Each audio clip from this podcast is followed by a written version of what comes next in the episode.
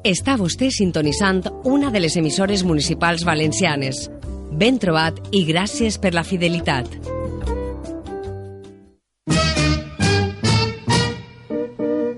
La Pinacoteca de Radio. First saved message. Yo, Rob, for Rob G, what up? It's your man Tip. Q-Tip, boy. Deal. Yo, you know what I was thinking? Dude, I should play some Dilla joints, like trio style, uh, you know. I think it'd be fresh. Nobody never really did that. I know you can put it down, boy. You know that's my dude. You know what I mean? So, uh, you should, why don't you do that, man? Play a Dilla joint on your album with, with the trio. Alright, hit me back. Let me know if you did it. Alright, come on. To replay, press That's Damian Reed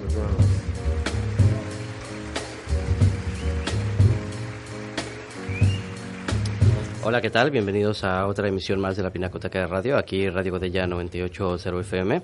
Como sabéis, es un programa para la xarxa de emisores municipales valencianes. Y bueno, eh, Jordi Coll en los controles técnicos, como siempre. Soy Alejandro Álvarez y daremos inicio a un programa más.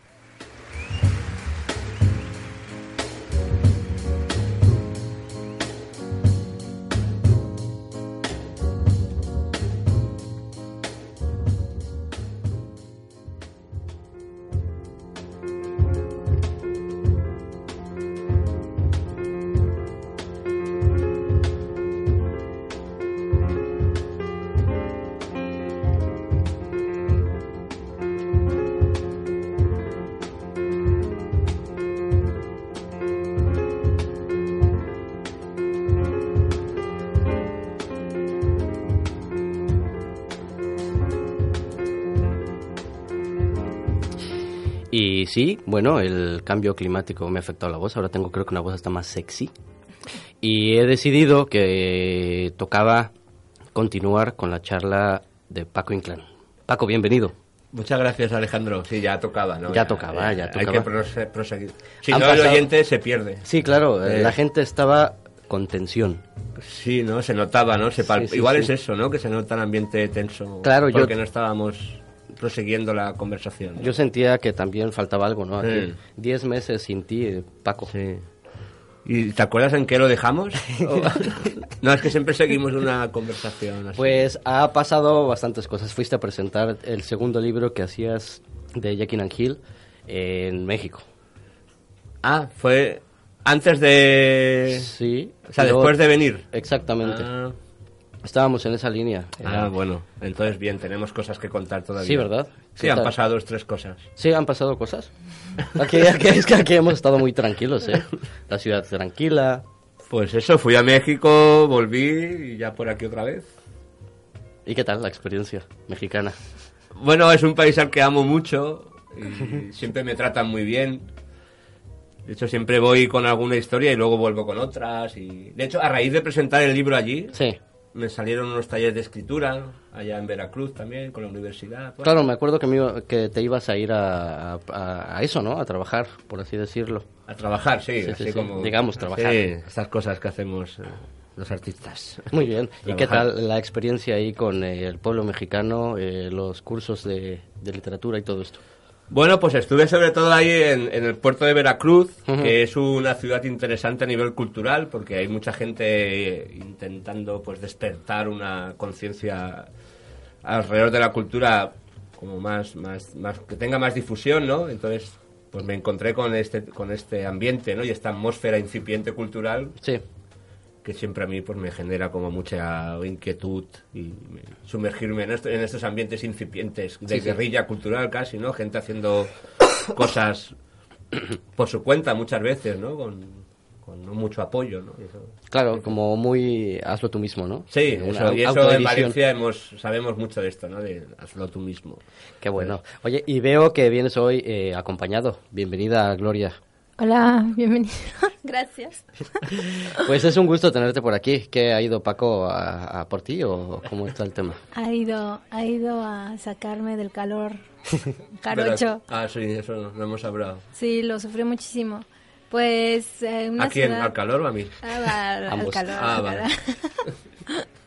Bueno, nada, que yo estaba trabajando por allí, pero Paco y yo tenemos de conocernos como 12 años, un rato ya. Hoy es la pinacoteca rosa. Prensa Sí. rosa. Sí, la prensa rosa. ¿Y qué tal la relación? ¿Al principio eh, iba bien? ¿Funcionaba? Funcionaba bastante bien. Sí, pues. no, como ahora. No, que, sí, que sigue, que siga funcionando. Pero, pero, eh, bien, pues llegar acá fue un poco inte- intempestivo porque ya lo habíamos planeado y todo, pero se aceleró el proceso porque, bueno, nos casamos y nos dieron el libro de familia, entonces... Qué bonito, Pero- qué bonito. Perdona, bueno, me- pues, me, ahí encanta, está. a mí me encanta. Entonces planes a futuro hay, ¿no? Sí, habrá. Qué bien. Sí, sí, habrá, sí, habrá. Ahora ya, sí. Ahora ya sí. Pues muy bien, entonces estuviste también eh, colaborando con Paco en alguna de las actividades que hizo por allá.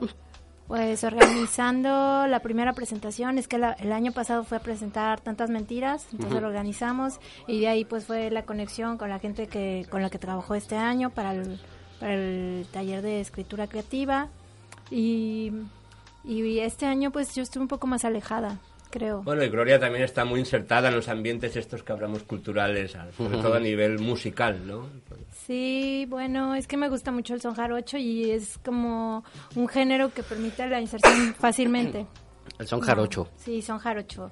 Eh, música tradicional de la región del Sotavento, veracruzano, y que tiene hay una mezcla interesante de música española, eh, danzas africanas, cantos indígenas, es música del campo, y pero que se ha desarrollado últimamente mucho en, las, en, en la calle, con los jóvenes. en- ¿Tiene que ver con el guapango?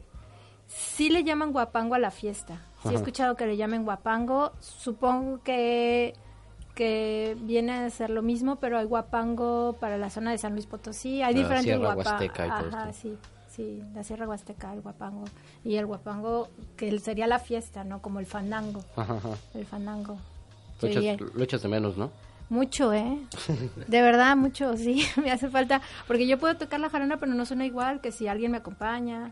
Porque normalmente la instrumentación, pues está el requinto, que es el que lleva la melodía, y también hay otros instrumentos, como el marimbol, que es una caja, es un instrumento africano, propiamente, Ujú. y hace el- los ritmos de bajos, y está también la leona, que suena muy grave, y bueno, la jarana simplemente acompaña, es una parte importante, pero acompaña la musicalidad y, y la tarima. La tarima para zapatear. Es que el fandango engloba todo, ¿sabes? O sea, es la, Sí. la fiesta en sí, donde se une la comunidad para cantar y bailar y trobar y bueno, es muy bonito. Me gusta mucho. Qué bueno, ¿no? sí. Es, es también lo que dices, ¿no? Una, eh, como una charla, ¿no? Cuando hablan entre ellos y se dicen cosas. ¿También improvisan como...? Sí, también hay versadores eh, decimistas que sueltan los versos de lo que va ocurriendo, pero no toda la gente tiene esa gracia. Yo, yo los versos que me sé es porque los he memorizado, no, no, no, no tengo la capacidad para ir improvisando al aire, ¿no? Yo sí.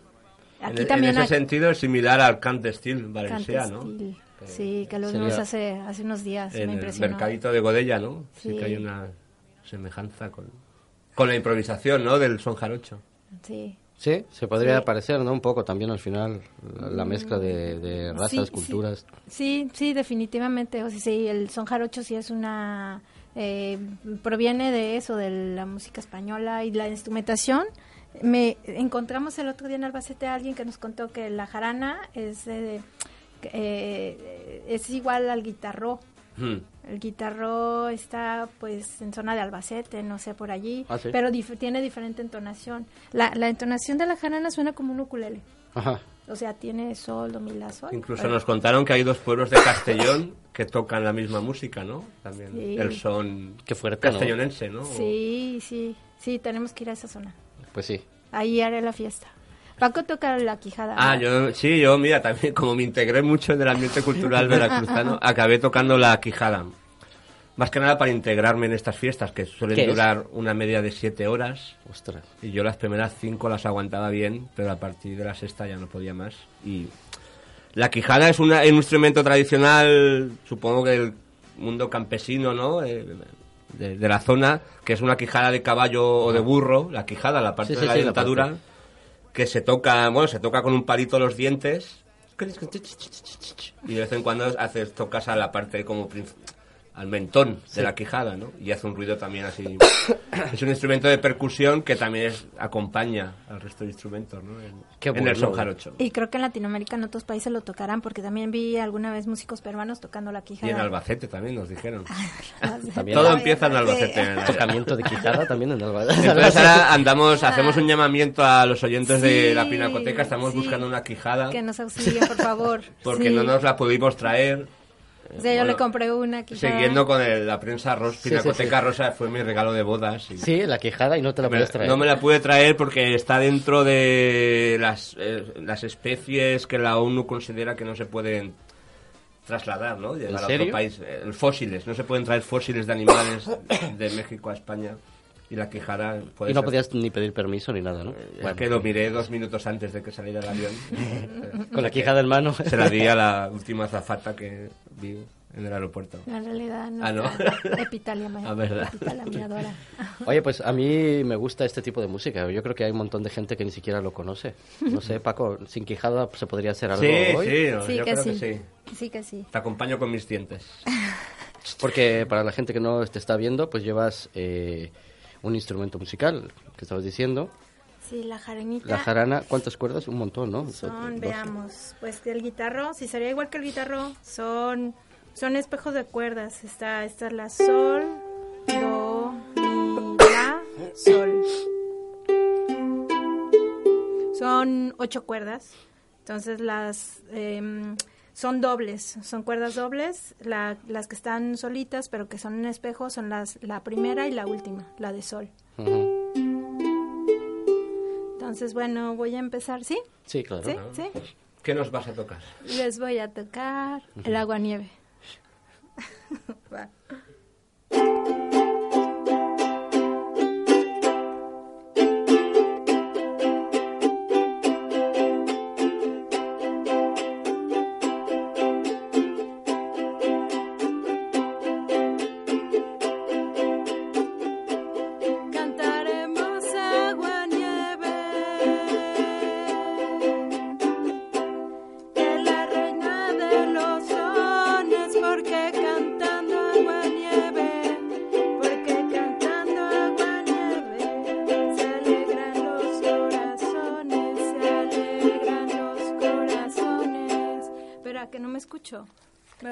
Esto.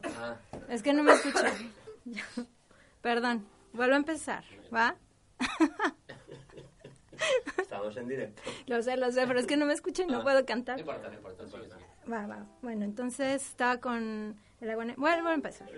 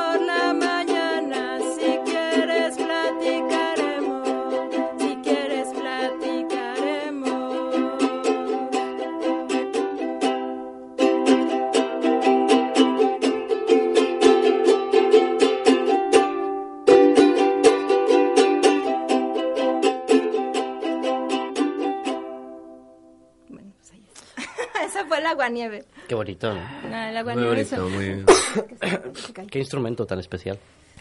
Bueno, muy dulce, muy tierno. Sí, sí, sí, sí, sí. el aguanieve, el aguanieve. Y, Y entonces sí haría falta, ¿no? Más instrumentos para ir una buena fiesta. Sí, un requinto. ¿no? hombre, es que ¿Mezcal? No, ¿qué se bebería ahí? Eh, caña. Caña. La caña la que es la que se produce en la zona y que es la que se suele. Ah, mira, los toritos. Los toritos es una bebida muy dulce que o el choshogo, que el choshogo es de una uva tradicional de por allí, o sea, que crece de manera mm, como silvestre, sí, ujú. Silvestre. Entonces se hace una bebida que fermenta y es muy dulce y es la que toman. Y la caña, lo que son dos toritos, se mezcla con fruta, se, se licúa, bueno, se, pues sí, se licúa, se machaca la fruta. Puede ser de coco, de limón. Como tiene mucho azúcar, y, y la caña pues es el destilado de la de la caña pues es, eh, lo vas tomando así como muy ligero pero te pone mm, pues mm, muy alcoholes no rápidamente ¿Ese cuál? El... el torito. El torito. es que tú no lo quisiste probar Ah, bueno. bueno, no eches en cara ahora cosas Sí, en sí, público. queda feíto no querer probarlo, pero tampoco, tampoco se trata de eso, ¿no? Te hice el feo. Te hice fe- Oye, pues qué, qué bien. Eh, interesante el viaje, ¿eh? Sí, Sí, mira, bueno. que no quería decir la palabra, pero ahora pegaba. Interesante.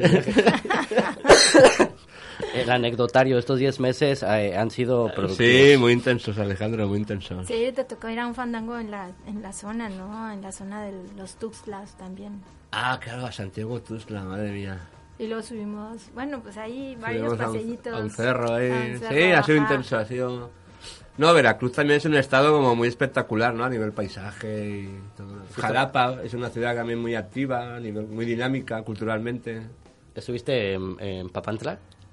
Papantla no. no no no subimos no. No, pero tuvimos bastante recorrido con el poquito. ¿Cómo se llama el cerro que subimos? Bueno, El cerro de Quiahuizlán es una es un cementerio totonaca. Entonces, ahí en, en lo alto del cerro ahí tienen como unas especies de nichos para los muertos y tiene una zona especial para las mujeres, pero como tienes que subir mucho, luego hubo un niño que nos llevó hasta lo más alto, Paco ya no podía más con su alma, pero se, Paco. se supone que ahí estaban los primeros que divisaron a, a Colón llegando, ¿no? En, en ese cerro. ¿no? sí, sí que avisaron, ahí vienen los españoles. Y Eh. Paco se sentía tan satisfecho allá arriba que decía, yo ya no bajo de aquí. Eh, súbame tacos aquí me quedo. Entonces se abre la puerta, ¿no? A México. Más si ya estaba Ah, abierta, sí, ahora, madre mía. México- el contacto con México siempre, ¿eh? Siempre. Es un, es un país que a mí siempre me ha dado mucho, ¿no? Sí.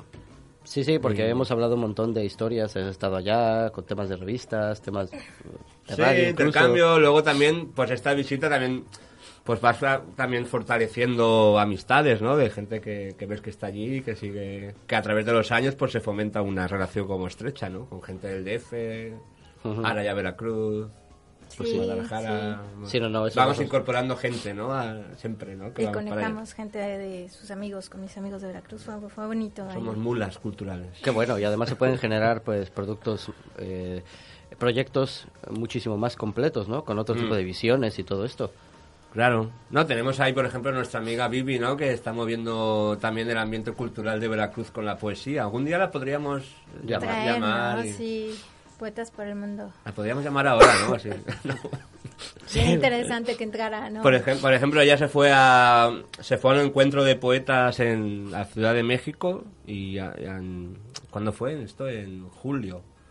Y ahora, por ejemplo, ha llevado la idea de hacer poesía en la calle, pues ha, ha trasladado esta idea o las ideas que, que recogió en Ciudad de México pues al puerto, ¿no? De Veracruz. Y está haciendo ahora poesía en la calle, que es algo que pues Veracruz no tenía, ¿no? Hasta ahora. Es que- Veracruz es una ciudad con una, una librería, bueno, pues todo está como incipiente, ¿no?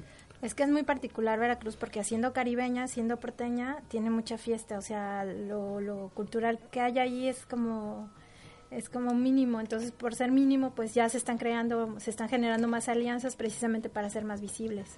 ¿No? Entonces, hay algunos espacios que tienen ahí actividades, que proponen, que hacen. Justo antes de salir estábamos participando en el Tequio de Saberes. Bueno, estábamos porque a Paco también le tocó. Entonces, eh, eh, mi amiga Eunice, que, te- que está a la batuta de un organismo que se llama Patio, Patio Vivo no. Morada, um, idea. Idea Morada, la idea morada. Eh, convocó a estos, a los diferentes organismos para que cada 15 días nos reuniéramos y entonces se hicieran como talleres. El tequio es una palabra indígena que significa trabajo en Comunitario, comun- intercambio de saberes intercambio, también. ajá. Entonces, bueno.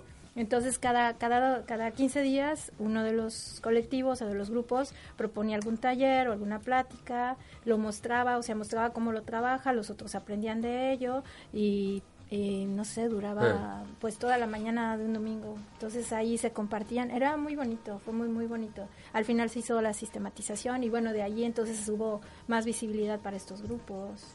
Y Qué bueno. conocer el trabajo de todos, pues, yo, yo pienso que enriqueció mucho la dinámica. Y este tipo de cosas traerlas por acá. Traerlas para acá, el tequio de Sí, ¿no? saberes. Las ideas y todo, eh, más que nada porque a veces hacen falta, ¿no? Sí, por ejemplo, esto que está contando Gloria era muy interesante y perfectamente se podría aplicar. Sí, ¿no? aquí. Apropiacionismo. El, el trabajo comunitario, ¿no? Que es una cuestión que yo creo que a veces se echa en falta acá, ¿no? Que igual. Pero hay gente, sí habría eco, o sea, sí, ¿Para un tequio de saberes? Sí. sí. Yo creo que hay gente para todo, ¿no? A lo mejor no se llena a niveles que, que creas in- insospechables o algo Claro, así. también este tequio eran 10, 12 personas. Sí, tampoco era tanta gente, pero Que no se buscaba tanto la cantidad de gente participante como la calidad del momento, ¿no? Del Como cuando se hacía vociferios o todo este tipo Sí, de... que a veces también hay que apostar un poco por la calidad del encuentro. Más, más allá de que sea un encuentro con mucha gente, muchos participantes. Yo también creo que sí, Mm. que es mucho mejor. Más, más vale calidad que cantidad, ¿no? Eh, Estos eh. festivales que van miles de personas y no hay nada de... Al final no hay un feedback, ¿no? Real. No, frío todo, ¿no? Eh. Y te cuesta una pasta entrar y luego no hay nada. Pues mejor que se haga algo pues que tenga más enriquecimiento Y cultural. también estos formatos que realmente son de compartir, ¿no? Frente A al formato igual más congreso académico, donde realmente no hay, luego no hay un intercambio, ¿no? Estos, con, estos pequeños encuentros sí que permiten conocer el trabajo que están realizando las otras personas, ¿no? De- es un encuentro como más de tú a tú o más... Más cercano, ¿no? Sí, Sí. pero preguntando si habría eco es porque creo que las dinámicas de tiempo y de, de actividades de la gente acá están como más... eh, van a otros ritmos. O sea, ya el ritmo jarocho, tú sabes que era como bastante pausado. O sea, Eh, como- todo el mundo estaba podría estaba disponible en cualquier momento, ¿no? Sí, Eh, para la eh, fiesta o para la reunión o para la Eh. playa o para, bueno, para trabajo, ¿no? Pero Mm. hay más disposición acá. Me Mm. parece que todos tienen agendas mm. eh, a largo plazo o a mediano plazo y entonces por eso, bueno, pues eso sí, sí se planea igual y se convoca y la gente llega, ¿no? Sí, Bueno, vamos, bueno, sí que hemos hecho alguna alguna vez con Bostezo alguna propuesta, por ejemplo, el taller de- este del humor que hicimos en, en el IBAM, Sí.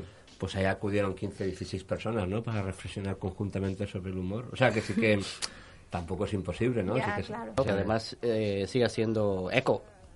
Claro. Mejor dicho, no, pero sí que son ideas que se pueden trasladar aquí, ¿no? Son, igual sí que somos sociedades que vamos con un ritmo más ajetreado que nos impide muchas veces parar a pensar qué está haciendo el otro, ¿no? Que muchas veces no tenemos ese espacio, ¿no? Ni para hablar entre, entre gente cercana, ¿no? Pero bueno. Eh, entonces la vuelta bien. La vuelta los- bien. sigues con los, los proyectos, la revista. Ah, la revista, sí. La idea ahora, Alejandro, es igual, es- igual es hacer una al año ya, definitivamente. Sí, mejor. Sí, yo creo que con más calma, ¿no? También para que tengáis tiempo para leerlo, ¿no? Claro. Es que yo creo que seis meses es muy apretado, ¿no? La lectura de Bostezo. Igual Bueno, hay que alargar- hay que un- depende, añito, pero, pero para vosotros también es complicado, ¿no? Seis meses así. No, lo hacemos por el lector, que tenga, Sí. que tenga el tiempo necesario para la lectura, ¿no? Yo creo que un año es una buena medida de tiempo, ¿no? Sí. Para leerse un, ver, número. A- Así fue también Arroz Negre, ¿no? El fanzine, Mm. que quería apostar por seis meses y de pronto se dio cuenta de que mejor una vez al año y de pronto una vez cada dos. Sí, al final, o sea, al final lo interesante de, de esto es el proceso, ¿no? Que iniciamos con cada número, Sí. con lo cual podemos alargar el proceso. Cuanto más tiempo alarguemos el proceso, igual sacamos una cada 10 años. Y así el proceso ya es realmente con mucha enjundia, ¿no? Eh, tengo yo una, una duda que siempre nos ha dado cada que hemos hablado. Eh, hablamos del tema de las revistas y todo esto, ¿no? La distribución. Es el tema maldito. Es el tema maldito. La distribución. ¿Cómo va, cómo el- va el tema tabú, el tema el tema- tabú de, de la revista Bostezo? La distribución. Es que no, es que esto era el, el oyente querrá saber, ¿no? Dónde- Mm. cuál- en La qué gente quiere punto saber de está, qué estamos hablando En qué punto está la distribución de. Pues es que ahora directamente hemos encontrado ya la mejor manera para superar ¿no? las dificultades y los obstáculos que ocasiona la distribución, Sí, que es no distribuirla. muy bien. Entonces yo creo que ahí ya pues Te quitas ese problema Sí. encima directamente. Ahora mismo Bostezo no, no la movemos, la, la tenem- tenemos todas en casa, en muchas cajas. Intentamos cada vez moverla lo menos posible. ¿no? A veces sí que alguien nos la pide y tenemos que llevarla y tal, pero en general pues la intención es no moverla nada. Muy bien. Entonces ya creo, creo que el tema pues se puede Se considerar puede, zanjado, se- se ¿no? podría Porque quedar ya- cortado ahí, ya no hay ¿Cuál es la solución a la distribución? La no distribución. Como psicología a la inversa. Ah, bueno, también, Sí. también, también. Por eso la- lo de la bolsa, ¿no? Sí, el no leas tanto. No leas tanto.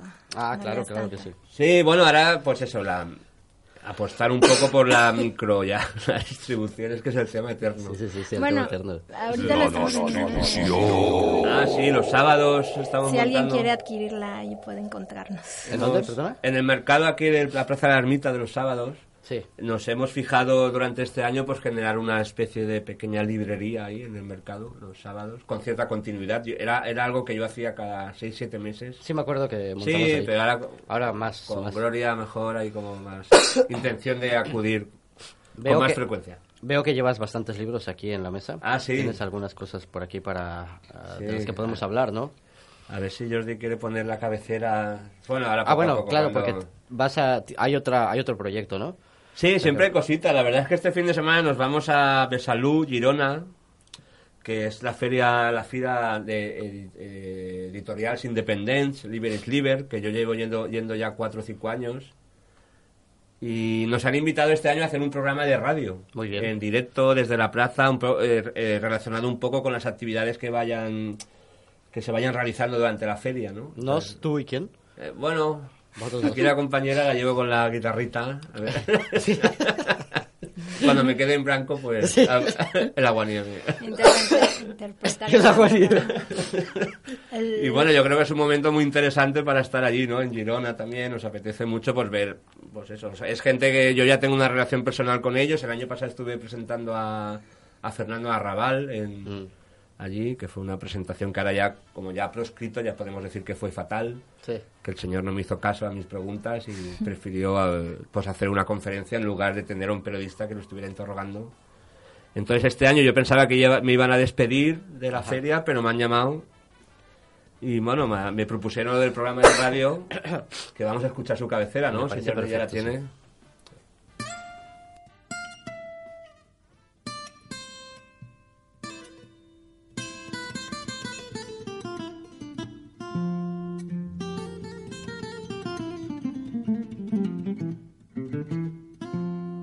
Radio web Liberis Liber. Des de Besalú, Girona, obrim una finestra al món dels llibres. Muy bien, ¿no? La hemos hecho esta mañana aquí con el señor Jordi Coy. Esa es la voz de Jordi. Sí, Qué sí. profesional se escucha. Radio Godella, ¿A que sí? Radio Godella colabora en la, en la fira Liberis Liber este año. Y bueno, dentro de... Vamos a hacer dos programas, uno el sábado por la tarde y otro el domingo por la mañana.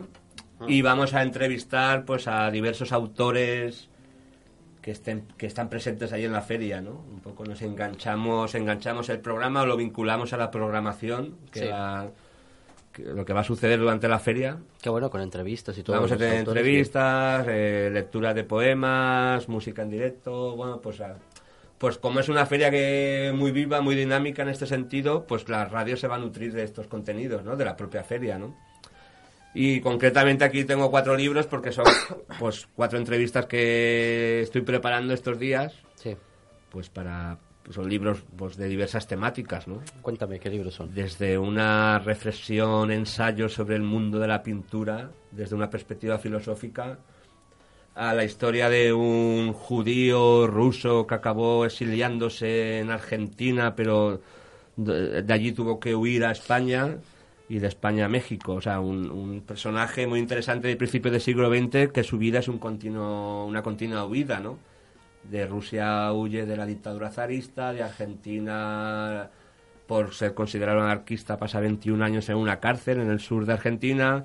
Aquí se- entonces huye a España donde eh, acaba en la guerra civil con el bando republicano, lo cual le obliga a huir a México, donde acaba su vida trabajando en una fábrica de juguetes.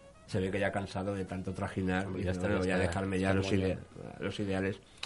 Y un ilustrador argentino muy interesante que se llama Agustín Comoto ha publicado el libro 155, que es el número de que tenía Simón Radowinsky en la prisión de Uzubaya, es el número, su número de preso. Y, y es una biografía muy interesante, es una novela gráfica publicada por Nórdica. Sí. Y bueno, pues estaremos también con Agustín Comoto el sábado. Luego Yum, que es una novela de Elizabeth Riera, que es una novela...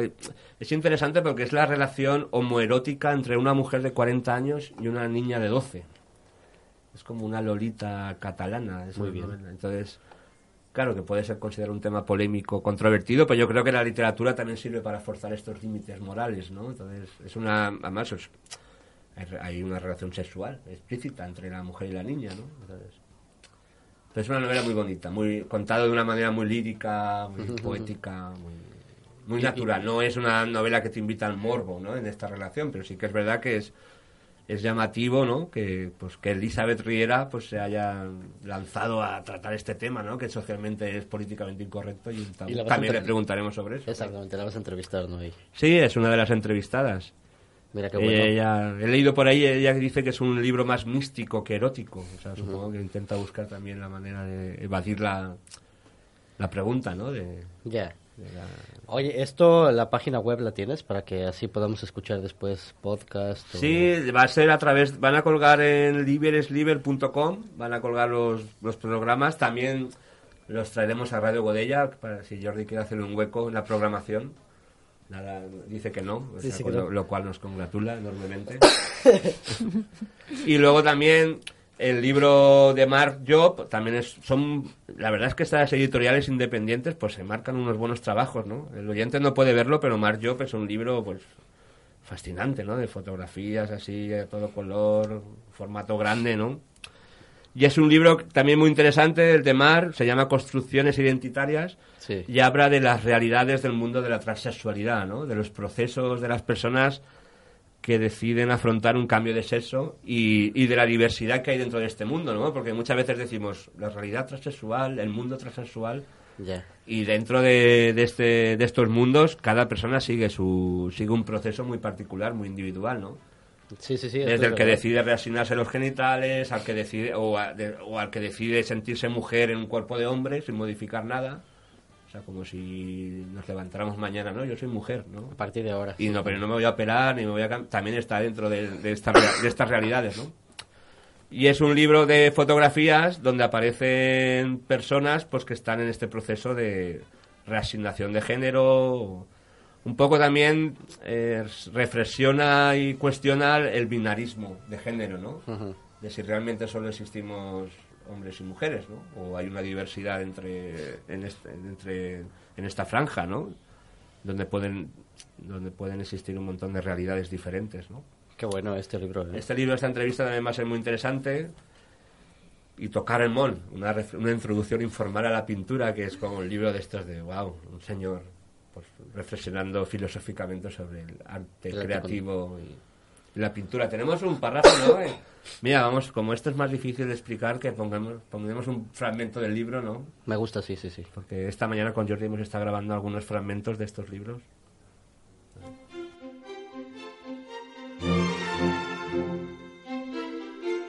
La provocació certament és un tret constitutiu i legítim de l'art modern, perquè la creació no pot tenir a priori constriccions. És molt noble, escrigue Borges, intentar l'impossible, però és innegable que ha portat cap a un altre tòpic, en el qual també hi ha caigut la crítica d'art. I és el fet de pensar que tot artista d'avantguarda o tota obra d'impacte, pel sol fet de ser-ho, són la confirmació de la divisa que en l'art tot és possible i que representen un progrés indiscutible sense que puguin, per tant, ser rebutjats. Ara bé, no sempre són un progrés, ni tan sols una provocació.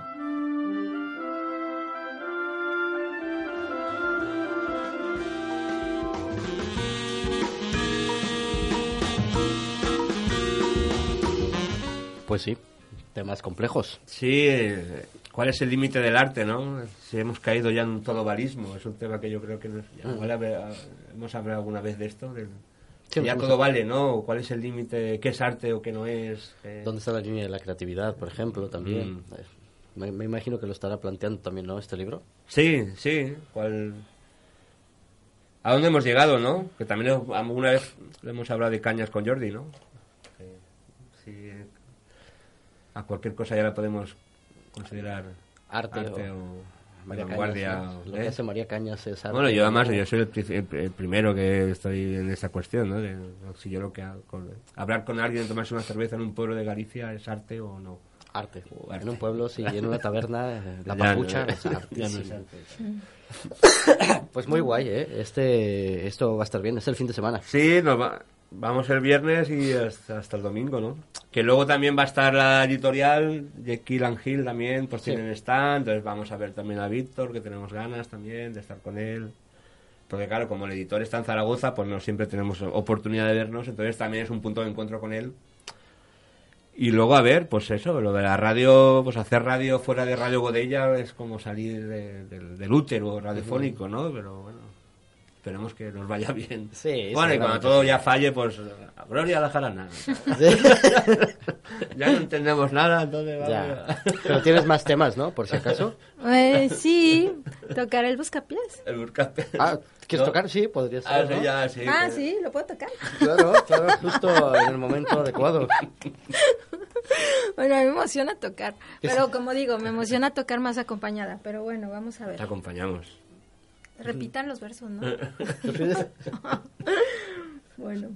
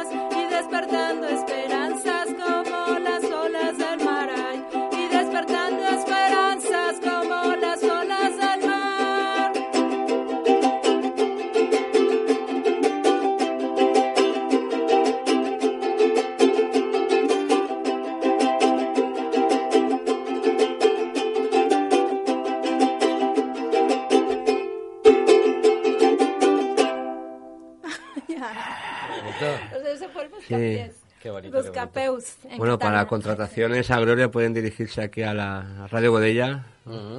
Sí, sí, sí. Pero ya, ya que encontremos la quijada, porque, La quijada, bueno, sí. para que haya más show. Pero se podrá conseguir aquí. Ah, Volvemos al tema. Pensamos ir a la, al matadero de Burjasot. A matar el Burjasot, ahí ah, para crearla. para pedírsela, para pedirla ahí. Se pide y luego se entierra. Ya no hay. ¿No hay matadero de Burjasot? ¿Ya no hay? Pero nos dijo Boro de aquí que sí. Bueno, a lo Bueno, mejor uno pequeñito. Bueno, Es que fui, preguntamos en una cuadra, en una aquí en. Godella, aquí en Godella, en la cuadra de Godella, cuadra de de caballos. Godella, pero el hombre, claro, se sintió ofendido porque sus caballos están vivos, entonces nos mandó al matadero. Estamos haciendo una deriva, ¿no? En búsqueda de la quedada. Qué bueno, ¿no? Pues sí. Además que te apetecería, ¿no? Tocar ahí con un con grupo y todo. sí, sí, claro. Sí, Hace, de- hace falta un grupo aquí en Valencia de son jarocho, ¿no? Sí, Yo la creo gente- que hay sí. un nicho, ¿no? Y la gente Hay un está pidiendo. mercado. sí, sí, se está bueno, pidiendo. bueno, que sí, hay que sí. recogida de firmas. que sí, en los- que sí, en ¿no? Quieren abrir la jam, jam sessions de- Sí, hay como hay una presencia. Sí. David, David quiere formar Ah, algo. sí, Eh, sí. Un amigo, él formaba parte de tu grupo Truc y quiere hacer algo con innovación. O sea, bueno, con este juego del son, pues se hacen, son de, son de México, son de madera, son de no sé qué. Y, y David quiere jugar con el nombre y entonces le quiere poner a nuestro grupo innovación. Él ya lo está pensando como grupo. Mm. Sí, como grupo. Ah, sí, bien, ¿no? Vas a tocar la, la, La quejada, la ¿no? Y sí. Hace falta más. Oscar con, eh, con Oscar con un, con un ukulele. Ukelele, sí. Sí, el hippie. ¿Tú no quieres unirte? Sí, yo también me puedo unir. Tú zapateas, dices. Yo ¿no? zapateo. Ah, Muy pues bien, mira. pues ya, Yo ya zapateo muy duro. Oye, qué bueno. pues que me imagino entonces que las presentaciones ahora serán muchísimo más enriquecedoras, ¿no? Por lo que te veo, nuestra charla ha crecido ahora. Ya somos tres. Bueno, estamos promocionando a Gloria que nos ha costado traerla de México. Sí. A, ver, a ver si nos sale algún bolo y podemos dejar todo esto de la cultura.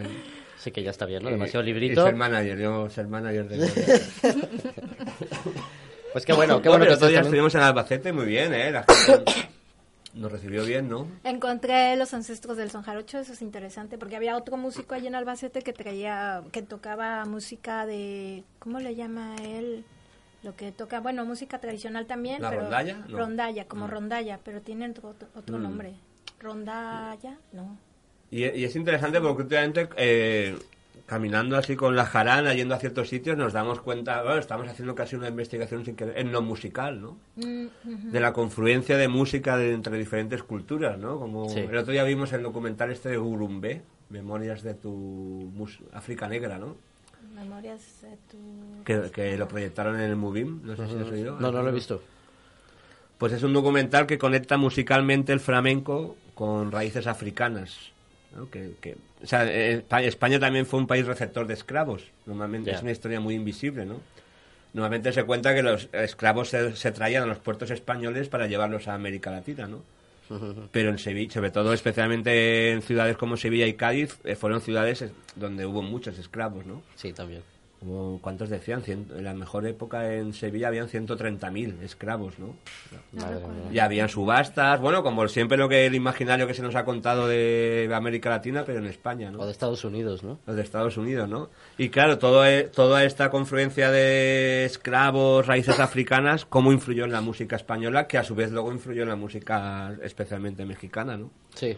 Entonces la música, ¿no? Como también confluye, en- confluye en varias culturas, ¿no? Al final. Hombre, y además se nota, ¿no? Que tienen ahí eh, restos de música árabe, música pues, africana, lo que estás diciendo, ¿no? Mm. Y, y tiene ese rollito, incluso a veces hasta judía, música judía, que se ve ¿no? que se ve influ- influenciada la música, que tiene ahí algún toque o bueno, a ver, Sí, pues, tampoco soy musicólogo, ¿no? Pero pues es que es una ida y vuelta, creo. O sea, de- no, como- Claro, yo estaba viendo. Allí en Veracruz ves son jarocho y realmente estoy, estoy viendo un tabla flamenco. O sea, digamos que el escenario y la atmósfera que se genera en- con el son jarocho en Veracruz es muy similar a un tabla flamenco en, Cádiz o en Sevilla, ¿no? De hecho, el director del docu- documental abogaba por, por esa ida y vuelta. O sea, como que se- eh, allá se había hecho como la mezcla, un poco el tablado había regresado, eh, o sea, como que ah, eso siempre Mm, ha estado enriqueciéndose de un lado y otro, ¿no? Al final el origen, el origen en sí, pues de dónde es, es un, un intercambio de muchas de muchos géneros y como con la comida, ¿no? Pues sí. Sí, al final todo. Por eso es tan. La cuestión i- identitaria, ¿no? Que al final yo creo que todos somos uno, ¿no? Sí, yo también creo lo mismo. Mm. Porque si no, luego te, te rayas y ya... Por ejemplo, lo de la comida que te decía, ¿no? Comida tradicional de tal sitio. Mm. Y luego, pues no es comida tradicional. O sea, es una comida que se han inventado para el turista y que es la que te venden como comida, ¿no? Pero pasa Mm. lo mismo con la música. Sí. Claro, que el flamenco al final tiene su versión comercial para el foráneo y luego está la versión más pura, ¿no? Que, Pues sí. que es con... Curioso, curioso porque la música que en un tiempo se conoció más en, de México fue el mariachi. Y el mariachi descubrí que en sus orígenes no tenía trompeta, que trom- la trompeta surgió durante la época del cine de oro mexicano, donde, bueno, para darle realce se incorporaron las trompetas para hacerla más brillante, digamos, la música, pero en, su- en sus orígenes no, no ya la llevaba.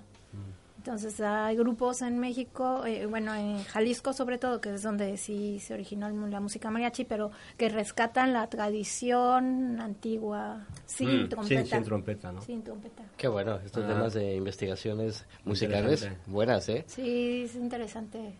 Sí, y enriquecedor también, y más si te gusta la música, ¿no? Es que me gusta la música tradicional. Yo luego estaré bailando danzas valencianas, yo creo. Sí, se quiere hacer fallera y todo. Ah. Bueno, a ver, a ver, a ver. Yo hace poco leí, me acordaba que hace poco leí que los, los vikingos no llevaban cuernos en los cascos. Ah, ¿no? que también es por una representación teatral del siglo XIX, donde representaron a los vikingos con estos cuernos típicos, ¿no? Que luego se ha extendido esta, este imaginario, ¿no? De hecho, yo me pregunto, las, las falleras, o sea, es como la versión lujosa de cómo se vestían antiguamente, o en realidad nunca se vistieron así. A lo mejor nunca se vistieron así las mujeres, ¿no? O sea, cuando veo cuadros de valencianos y valencianas, así digo, y así se No, vestirían. no creo que fuera el traje tradicional. Jordi dice que no. Yo le creo no, a no Jordi. nada, no ha dicho nada. Ya, pero es muy complejo. Estaba leyéndolo otra vez el libro de Galeano, este de las venas abiertas de Ah, qué Latinoamérica. buen libro. Y había una parte en la que decía, ¿no? Que, que venía de, eh, de España las vestimentas tradicionales tarahumaras, ¿no? Que era como, copiamos, copiamos eh, cómo se visten las labradoras de andaluzas y vamos a ponerles el traje, ¿no? Y era como, de ahí venían. Luego llegaba la gente y mira, vamos a hacerle fotos, ¿no? Vamos a hacernos una foto con la indígena, ¿no? Vamos a pintarlo. Ah, Entonces, pues, este tipo de cosas es facilísimo de que se tergiverse, ¿no? Y que luego lo veas como tradición mm, y realmente haya sido eh, una influencia claro. Sí, es, es muy fuerte, ¿no? El intercambio cultural. Y más ahora claro, con... entre Veracruz, La Habana... Bueno, que en el siglo... Es que últimamente estaba yo intentando escribir, que no me va a salir, una novela histórica de 600 páginas que acabará entre, entre frases. no, que habla precisamente de... En el, hasta el siglo XIX la importancia que tuvo en el flujo comercial, cultural, social el, el eje Veracruz-La Habana-Cádiz. Claro, cuando, cuando el puerto, cuando el barco era el medio de transporte, ¿no? Entonces, y claro, como este eje, que se llama el eje afroandaluz, lo llaman, Mira, porque claro, era donde todo este, este intercambio, pues también in- incluía revistas, periódicos, Qué guapa música. combinación, ¿eh? Sí, Veracruz, La Habana, Cádiz. Encima son tres ciudades que arquitectónicamente se consideran muy parecidas. Son, o sea, la- a, a Cádiz la llaman la Pequeña Habana, Veracruz y La Habana tienen como mucha mucho intercambio también. Entonces, es, es como una- mi próxima idea de libro que no escribiré. ¿cómo se llama? Afro... Afroandaluz. El Caribe, el Caribe afroandaluz le llaman. este- esa a música este- deberíamos de escucharla, este ¿no? Que es donde surge todo este intercambio musical. Pero claro, no solo fue musical, fue de fue de revistas, fue de periódicos, fue de, por ejemplo, el, el intercambio de, no sé, de, pues, de boxeadores entre Veracruz y La Habana. Y t- cómo todo esto, cómo este eje, ¿no? Que muchas veces no somos conscientes de la importancia que tuvo, claro, que había un intercambio ahí brutal durante tres siglos, ¿no? Entre estas tres ciudades, ¿no? Y como eso todavía permanece, tú estás en Cádiz en el malecón, son tres ciudades que tienen malecón, son tres ciudades donde el carnaval es su fiesta más importante. O sea, son tres ciudades que se han conectado a lo largo de la historia, ¿no? Y también vivirlo ahora desde la decadencia, porque son ciudades que no son tan importantes, pero Cádiz, dentro de España, durante dos siglos fue como la- el principal puerto comercial, ¿no? Con América Latina, el puerto de Cádiz. Luego ya, luego ya lo superó Barcelona y tal, ¿no? Pero Qué bueno, por eso la importancia de conocer la historia, ¿eh? También te, te abre, te abre un panorama eh, a lo que está sucediendo, a por qué pasan las cosas, Mm. incluso la cultura, cómo ha evolucionado, la música, todo esto. Sí, seguir el rastro de la música es bien interesante. Pues sí. De hecho, de hecho en el documental sale un músico de la zona de Veracruz. Para mí fue muy- porque lo conozco.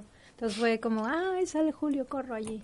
Entonces fue muy emocionante, fue sí, tras los rastros de la música. Qué bueno. Oye, se nos está acabando el tiempo, Ah, como siempre, pero sí. igual da ¿Ah, tiempo sí? de otra otra canción, ¿no? ¿O ¿Qué? ¿Una más? Sí, Eh, ¿no? ¿qué, ¿O no? qué tocaré? ¿Qué tocaré? ¿Tocaré pájaro Q? El, el Bajalú, Bajalú. Ah, Balajú. Balajú. Balajú. No, no, Balajú no. ¿No? Ah, bueno, esa es lo que es la más comercial. Esa es la más comercial. Eso para el Bueno, concierto. a ver, vamos a ver. O el Balajú sí. Bueno, va. Balajú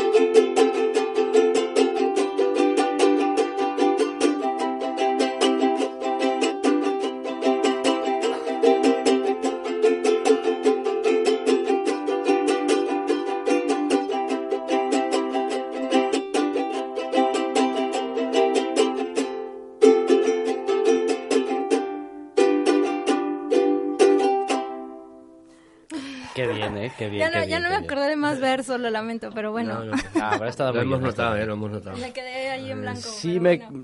El último ha faltado. "Uy, le ha faltado, ha el- faltado", el- sí. el 12, Todo el mundo lo sabe, sí, sí, sí. sí. Bueno, se llamó el Balajú. Igual busquen en YouTube, van a ver muchos versos, muchos ahí.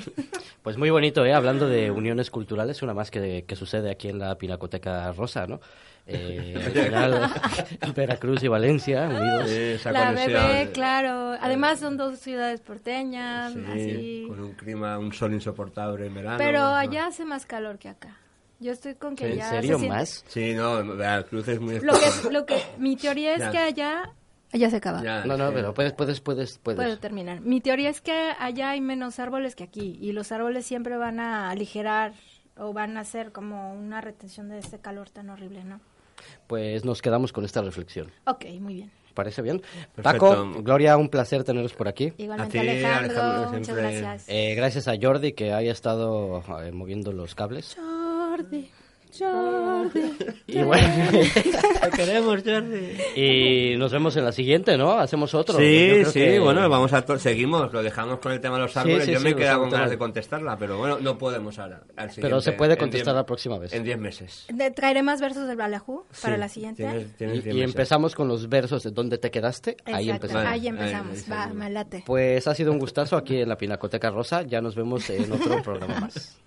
Escoltes, un programa de la xarxa d'emissores municipals valencianes.